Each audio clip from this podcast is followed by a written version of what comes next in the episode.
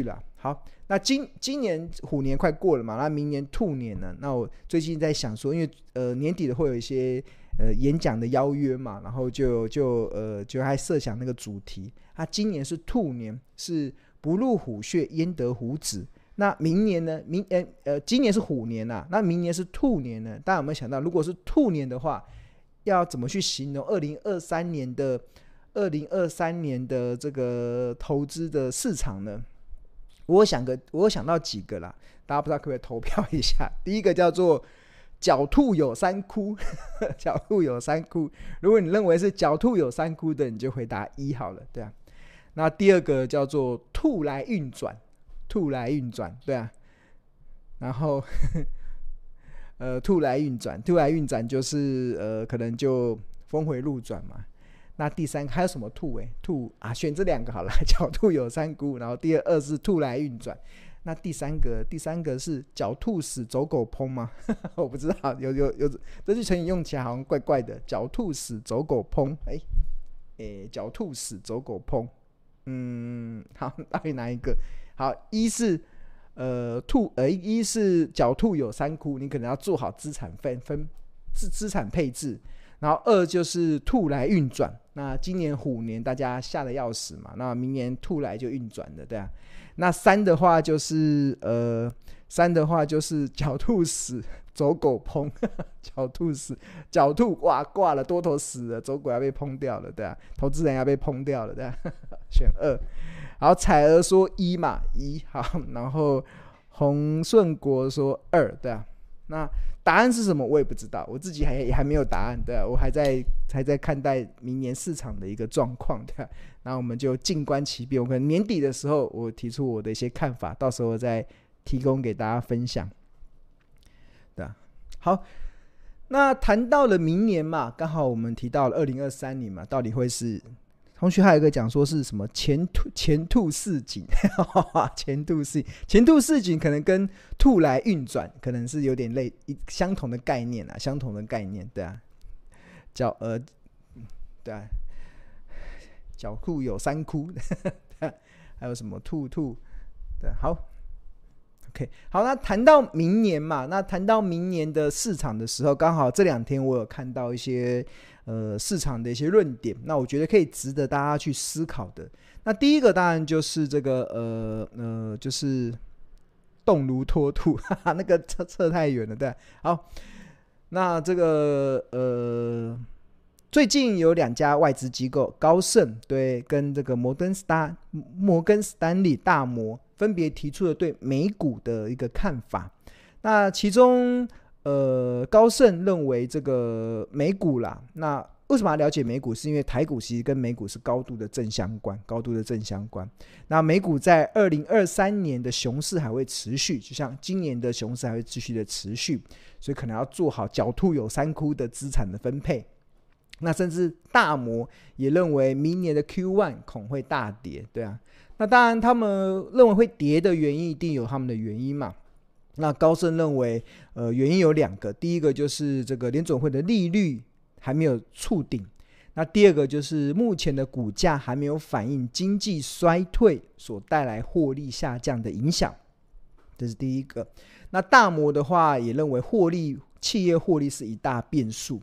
那当然这很好理解，就像以台股来讲好了，台股今年的第三季的获利是。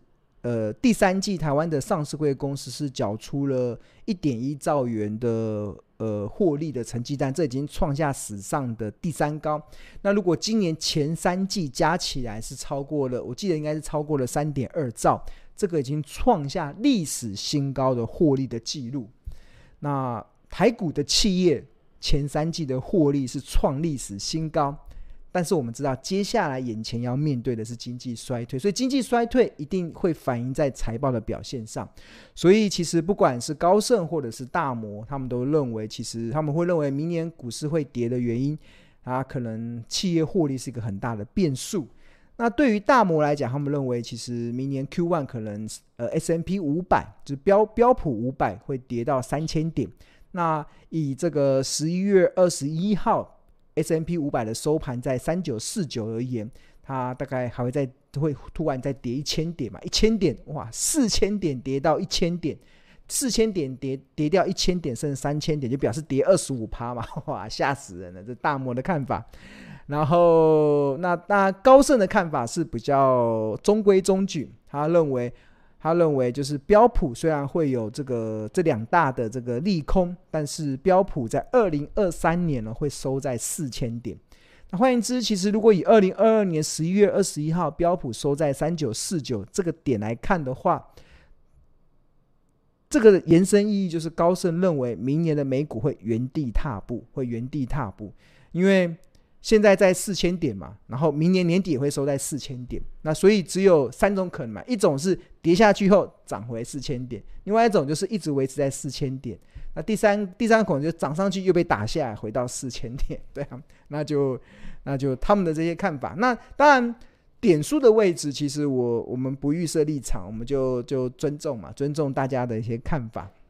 我再次的，我相信巴菲特应该很感谢市场有这么多看空的言论的，因为为什么？因为呃，巴菲特有讲过一句话啦，就是他作为价值投资的人啊，你会期待股票市场中有一段时间股价一直在下跌，会有一段股价下跌的时间。为什么？因为这个会让你有足够的时间可以去买到你想要买的好的股票，因为。我不是一直讨论到吗？就是我们价值投资的精髓就是买低卖高嘛。那什么时候会低？只有股价在跌的时候才会有低点啊。所以那什么时候股价会跌？那当然就是很多利空嘛。大家都在看空的时候，股价才会跌。跌下来的时候才会有让你低点可以买。所以巴菲特常说，就是他身为价值投资者而言，他会希望股市有一段时间持续的下跌。这对很多人来讲应该很难接受。那这也是我先前在直播中跟大家讲出一个概念，我认为熊市是必要之恶，熊是空头嘛，股市跌，但是它却必要之恶，恶是什么？恶是大家都不喜欢，但是它却是必要的。为什么它必要？因为它才会让你有便宜的好公司可以让你买到嘛。那有便宜的好公司就可以创造你超额利润的机会，不然你如果你你不去忍受那个股市下跌所创造出来的便宜好价格那个契机，你没有办法去认同熊市是必要之恶这样子的一个概念的时候，那你要怎么做到买低卖高？你最后很容易就会形成追高杀低嘛，很容易就会形成看涨说涨、看跌说跌这样子的困境中，所以这个就是。目前的一个论点，好，当然，那各方的看法我们就尊重，但是我们只知道我们要遵守的价值投资的信念，对啊，信念是什么？买低卖高，什么时候会低？只有股价跌的时候才会有低点。OK，好，那当然，呃。大大呃高盛的这个看法啦，其实跟庆农先前，其实我用一个财报公式所透露出来，接下来的金融市场的风险其实是不谋而合的。先前我用金我用一个财报公式就有透露出这个对于未呃对于接下来的台股会面临到的压力。就是一个财报公司，就 EPS 每股税后盈余去乘上本一笔的倍数，得出股价嘛。假设一家公司的 EPS 是十块钱，然后本一笔是原本是十倍，那十乘上十就会得出一百块这个价价格。这是在今年可能今年呃之前的一个市场的状况。但是因为今年会面临两个，就是上半年是美国联准会暴力升息，那暴力升息还在持续的升，那联准会的暴力升息它会。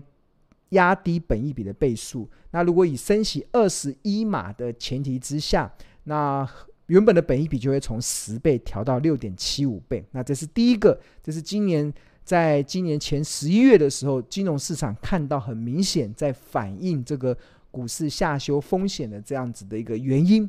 那接下来。明年会面临到，应该不用明年，应该今年年底吧，到明年上半年就开始面临到经济衰退了。那经济衰退，厂商的订单减少了，营收减少了，那获利自然就会开始减少。那我们最近已经看到越来越多的美国科技厂开始在裁员了。那为什么要裁员？裁员的目的就是为了想要控制成本。那为了为什么要控制成本？就是因为能想要维持比较好的。获利的表现，那可以跟股东交代嘛？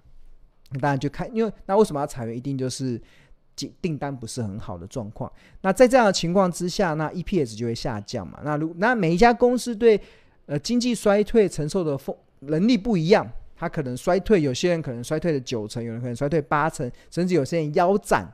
变成一半，甚至有些人还转盈为亏。原本赚钱的经济一衰退反而亏钱，所以没有一个统一的标准，会因个别公司而定。但是如果以打八折来讲好了，那 EPS 可能从十块钱变成八块，那它的股价就会从原本的一百块掉到剩五十四块。那原因是 EPS 从十块降到八块嘛，那本益比又从十倍降到六点七五倍，那折算起来就变成五十四块了。所以这个也是。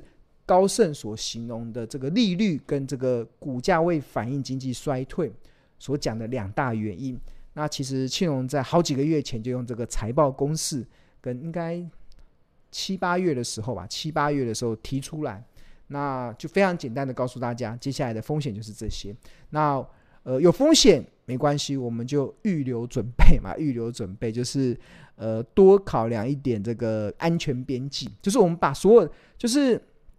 为什么我们要考量这些风险？这考量这些风险是攸关我们在评价企业价值很重要的关键，因为企业价值能值多少会。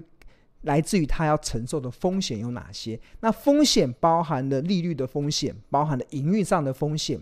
那当如果我们能够把这些风险考量进来之后，你所算到的企业价值就会是比较安全的。这也是巴菲特常在想的，就是我们在算企业价值的时候，要多留一点安全边际。那所谓的安全边际，就是你要多考虑一些风险。那当考好这些风险之后，那你就在。呃，企业价值上就比较更有这个定见了。OK，好，那当然对于上述的这个高盛的看法啦，或者是联总会升息还没触底呢，我个人也都尊重他们的看法。但当然，因为很多经，现在目前很多的经济学家还是认为，可能联总会会。这一波的升息会超过二十四码以上，现在目前已经升息十五码了。那预计十二月份可能会再升息个两到三码，所以换言之，到今年年底的时候，应该会升息呃十七到十八码，累积升息。那很多经济学家认为不够，不够，要升到六趴以上，升到二十四码以上，哇，那那就明年还有得升嘛，对啊，那我们都尊重他们的看法。那但庆隆有提出我自己的论点啊，我认为其实升息其实真的已经进入了尾声，真的已经进入了尾声。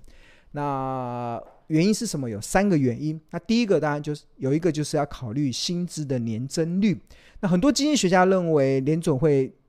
利率要升到六趴以上，是因为他们看到十月份美国的核心的 CPI 还有六点三一，那现在才四趴多嘛，哎，现在才四趴而已，根本还不到那个通货膨胀。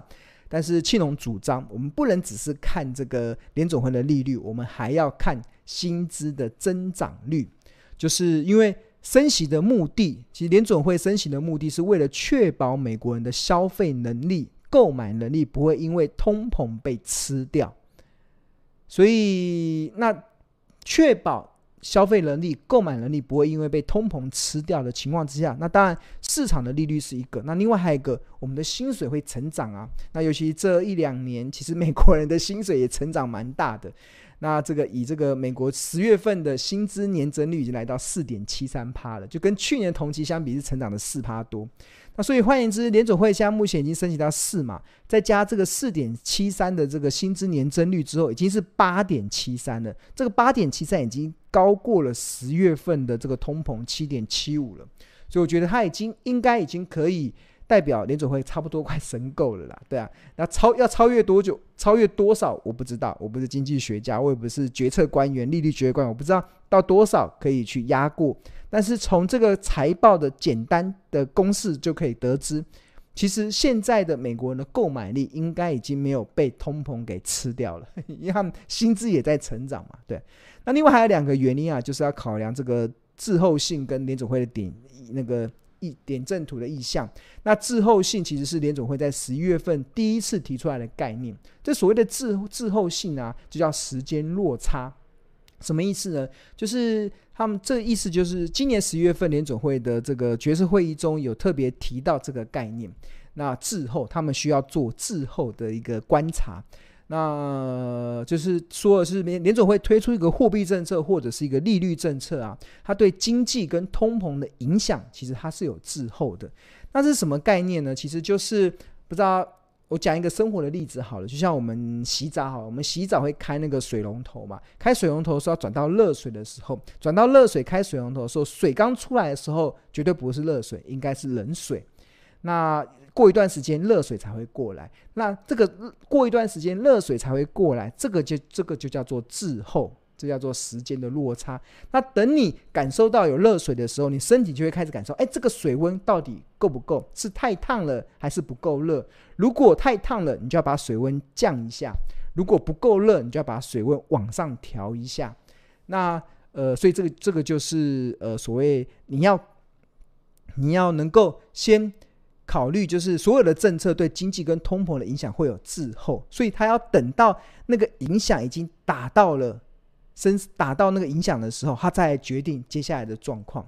那我们知道这一次的联准会暴力升息，从三月份开始嘛，这样三月份开始，那已经快速的从零码上升到十五码了。哇，这是史无前例的快速的前进，快速的升息。那这么快速的升息，如果再加上十二月份再升个两三码，可能累积到十七到十八码了。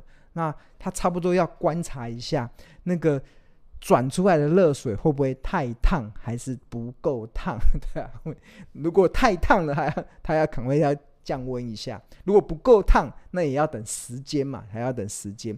那通常这个呃利率的政策对于金融市场的呃对呃经济或通膨的影响，可能要到六到十二个月才会开始看到成果。所以大概就确未来一年，大概联总会都要观察一下，它先前的暴力升息是不是。呃，太烫了还是不够烫？对啊，那目前看起来应该蛮烫的，蛮烫的。那不要这么烫的，会把金融市场给烫伤。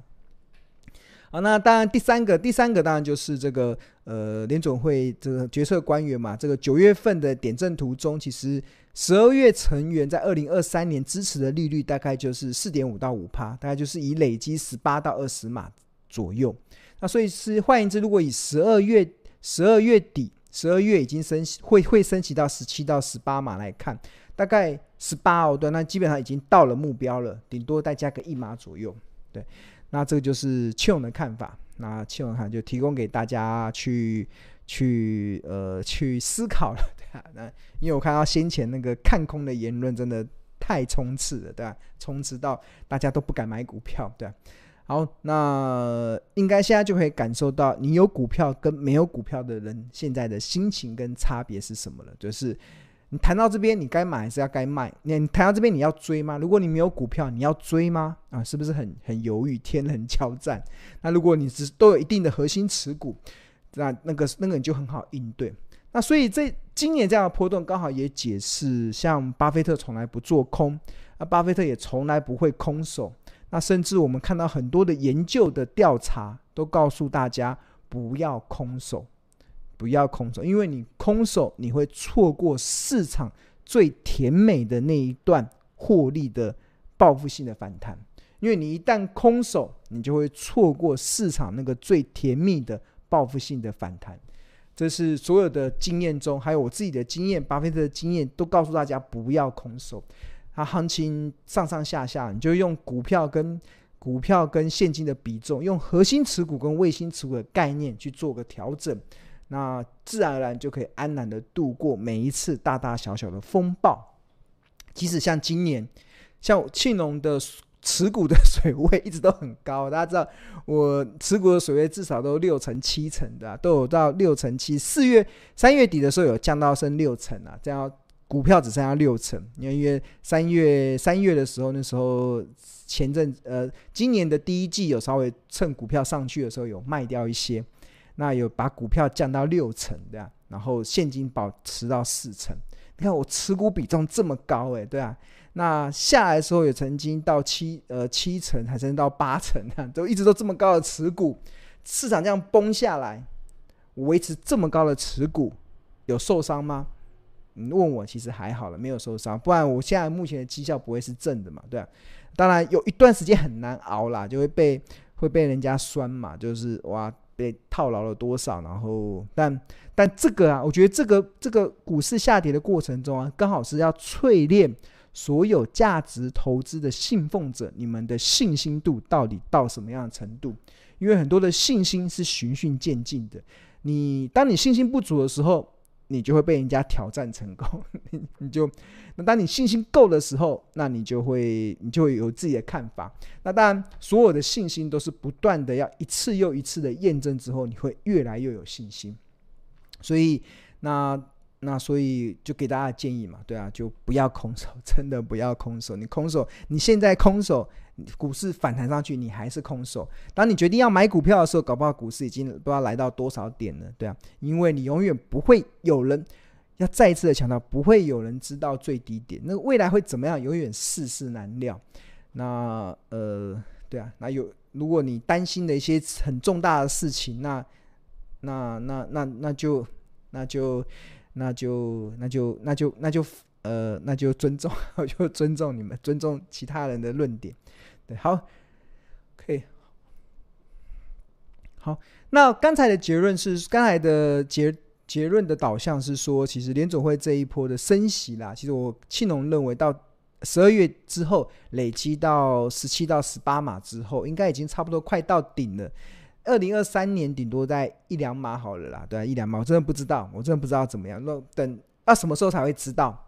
等十二月份。等那个联准会的那个点阵图再度公布，因为我们刚才目前所看到的这个点阵图啊，这个是九月份，它公布的时间是三六九嘛，九十二，下一次是公布十十二月份嘛，那我们什么时候才会知道？就十二月份嘛，除非它飙到很上面了，一般来讲应该不会飙到太上，它已经十一月份已经开始放出，他要观察那个时间的落差了，就已经在为要。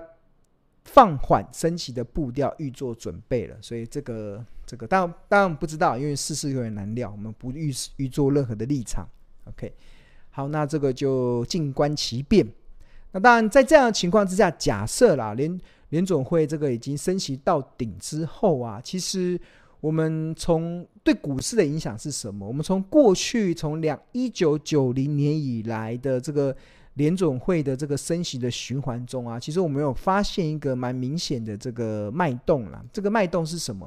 就是升息的历史经验啊，它的脉动是什么？升息前股市会承压。所谓承压的意意思是说，升息前股市会先见高点，尤其是台股，在美国联准会升息前，台股会见高点，然后升息的时候会开始跌，跌完之后会反弹，甚至创高。再突破前波高点，这个结论就是这个。那比如说像一九九四年的时候，当时升息的时间是二月份，然后台股见高点的时间是一月份，然后但是升升完息之后开始升息的时候，台股三月份见波段低点，见完波段低点之后再反弹，然后创新高。这这个图是一九九零年到二零二一年，红色的是联联总会的利率。然后黑色的是台股的加权，台湾加权指数的走势。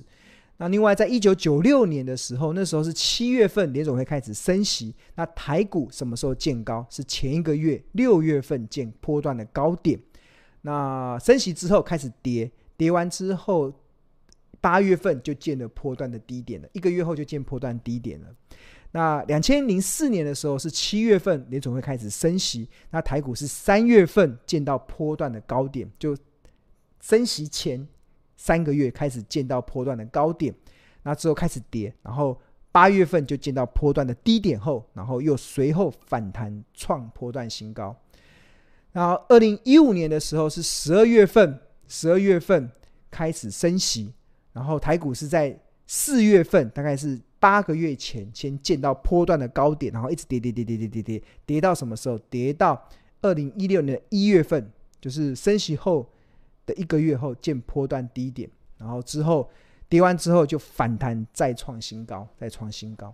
那意思是什么？意思就是二零二二年，今年是三月份开始升息嘛？三月份开始，然后台股是在联准会开始升息的两个月前，就是今年的一月份。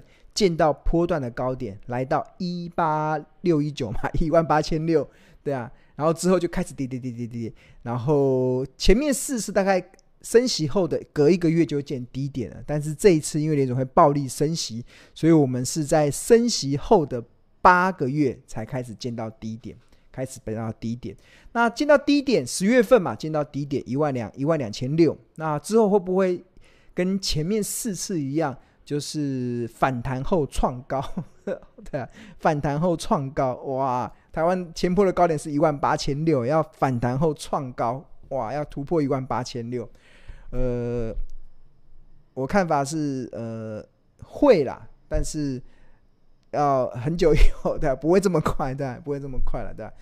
对啊，就台股台股会一直会一直上去嘛，对啊，因为因为我们的护国神山会越越来越大，对？越来市值会越来越大。那当然，那但是今年二呃明年二零二三年会有个挑战了，就是因为经济衰退，所以我觉得。过去会反弹创高，是因为前面四次联总会的升息其实都伴随着经济相对较好的状况。那但是这一次二零二零年的升息却伴随接下来的经济的衰退，所以我觉得要马上反弹创高的几率真的不大，真的不大。那我觉得最好的方式就是能原地踏步就很不错了，就原地踏步，你去慢慢的去消化经济衰退所带来的企业获利的影响。那当然就是等到企业公布不好的财报，然后股价不跌、利空不跌的时候，那接下来就会开始上演所谓的无稽之谈。所谓的无稽之谈，就是没有基本面，大家觉得哇财报烂得要死，但是股市就开始谈了。为什么？因为财报已经公布了经，已经反映了经济衰退所带来的影响。那当然股价就开，财报已经反映了嘛，股价就开始跑了，对吧？就会产生所谓的无稽之谈，无稽之谈，对吧？啊，就无稽之谈就会就会 就会上去了，就会上去了。OK，好，那对，那在这样的情况之下啦，所以我觉得投资人要怎么去应对接下来的这个行情呢？当然，呃，重点呐，重点还是要来自于你要避免大多数的投资人为什么在今年赚不到钱，或者是长期以来在股票市场中没办法累积获利的根本的原因。你只要避免了这两个，基本上应该都能够安然度过这二零二三年接下来的一个波动。那哪两个呢？就是第一个，不要砍在阿呆股，不要把好股票砍在阿呆股。对啊，这个这个印象很深呐、啊。就是我呃十月份的时候嘛，我们不是有个免费的赖群嘛？我们标股基金有免费的赖群，然后很多同学会加入嘛，对吧？然后就我记得十月份的时候，那时候台股在猎杀红色，十月份的时候。那时候台积电已经跌到三百八了吧，三百八还是三百九？然后既然有同学问，在在我们的赖群这个免费的赖群问说，要不要停损台积电？要不要停损台积电？然后就有同就有其他同学好奇就问啊，为什么要停损？然后他就说，因为他看了某一个节目，认为台积电会跌到两百多块，对啊，就好恐怖，两百两百多块，那三百九卖了，那是不是两百多就把它接回来？那我不知道这个同学最后的决。呃，决定是什么啦？但是他他如果呃，它却反映了很多这一这个这段时间投资人为什么很多投资人会一直都在赔钱的原因，就是因为常常会把股票砍在阿呆股，对 阿呆股。那第二个了，还有第二个就是呃，当看到好的公司跌到了大跳楼大拍卖的价格的时候，你却没有现金可以捡便宜，对啊，这个就是。你基本上，你只要避免了这两个的的困境啊，基本上其实就可以避免未来赔钱。哎，苏西出现了，他睡醒了，出现了，对，就能避免这个未来这个赔钱的这样子的宿命嘛，对啊。那要记住，对啊。那当然这件事情其实对很多投资人来讲是蛮困难的，对啊，因为你必须得关掉电视，不看手机，不要看那些莫莫名其妙的论点。那另外，你还要做好资金的控管，对吧？所以我觉得有点难。对很多投资人，觉得今年啊，可以感受到，如果你没有真正接受过这个价值投资这个门派这样子的训练，或者是我们这样子不断在苦口婆心这样子在倡导的过程的时候，你真的会会迷失的方向了，最后就乱了节奏。那所以在，所以我觉得，当你还没有对于价值投资有信心的时候，就那个信心是要一点一滴的被建立起来，一点一滴被建立起来。那个信心建立起的时候，你才会越来越能够承受这个市场的波动。所以，当你那个信心还没有经历过，像老师，我经历过非常多这个大大小小的波动，或者上看，或者是我们的很多学长姐经历过这一两年的这个波动之后，或经历过这几年来的波动，那个信心度是非常的强烈的时候，那你很容易信心动摇的时候，那你最好的方式，你唯一的方式，其实我个人其实建议就是，你就定时定额的去买。你要买的好好公司就好了，你不要想太多，对啊。那定时定额的好处有一个，就是你不会太早把子弹用完，因为你是定时定额。假设我有十万块，好，我现在只有十万块或一百万，不管，我就每个月定时定额买一万块好了。我假设我有十万块，只有就每每个月一万块去买。那我就用台积电来当例子好了。假设你定时定额每个月就是扣款一万块的台积电。那当台积电股价在五百块的时候，因为现在可以，现在加交易零股都非常方便，以前交易零股还没那么方便，所以像这种台积电的股票还不方便去买。但是因为台股今年以来的这个零股交易是非常的热络，所以其实基本上零股是买买买的方式是非常的方便，所以。所以，常常同学看庆老师秀，可能买一张、两张、三张、四张、五张，然后买了九张的台积电的。那同学说我没有这么多钱，所以我要买联电。这个想法是错的哦。我，你买你没有办法买一张，那你可以买一百股啊。那你的资金更小，你买十股也可以啊。没有人说你一定要买一千股啊。因为现在零股台台股的零股交易是非常的热络，所以你基本上你可以用这样的方式去交易。那比如说像台积电好了，台积电。